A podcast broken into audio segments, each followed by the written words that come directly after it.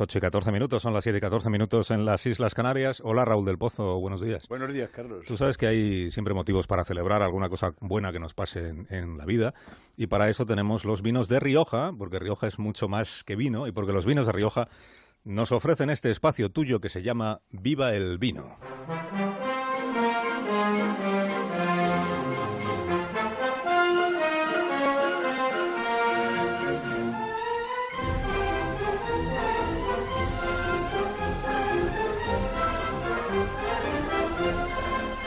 Cuando tú quieras, maestro. Pues la jueza Carmen Lamela ha enviado a Chirona a Junqueras y a siete de los suyos. Nunca, os lo juro, esperé ver esto. La sheriff llegando a la ciudad sin ley. Tronó el Estado de Derecho, por fin. Cinco furgones, nueve reos, cinco talegos.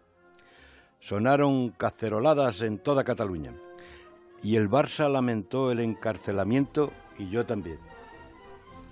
Yo no le deseo a nadie, Carlos, el síndrome del animal enjaulado. Ni siquiera los perros ni los mendigos se acercan al trullo.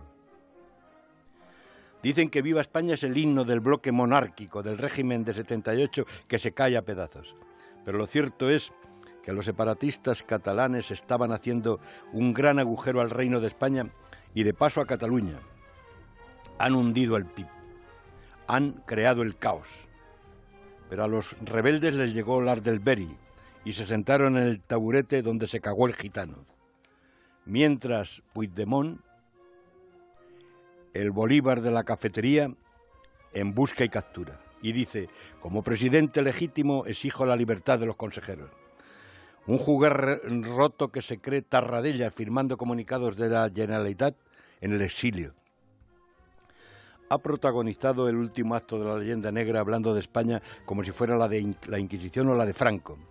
Así como Antonio Pérez, el gran traidor, amante de la princesa tuerta, se escondió en los fueros de Aragón, Puigdemont se escapa y se esconde en los fueros de una generalitat fuera de la ley y conspira en los Países Bajos.